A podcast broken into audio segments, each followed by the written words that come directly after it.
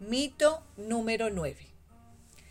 Si ya estoy tomando medicamentos, ya no necesito ir al psicólogo. Aunque los medicamentos son útiles para tratar la neurobiología de las emociones, la terapia es necesaria para abordar todas las cuestiones que tienen que ver con salud mental y aporta la efectividad de los medicamentos. La terapia te va a ayudar a desarrollar habilidades de afrontamiento, a mejorar la comunicación, a manejar el estrés, a comprender mejor tus pensamientos y emociones, entre otras cosas. Dame a conocer tus inquietudes y yo trataré de aclarártelas. Soy Silvia Cristina Villa García, terapeuta de familia y de pareja.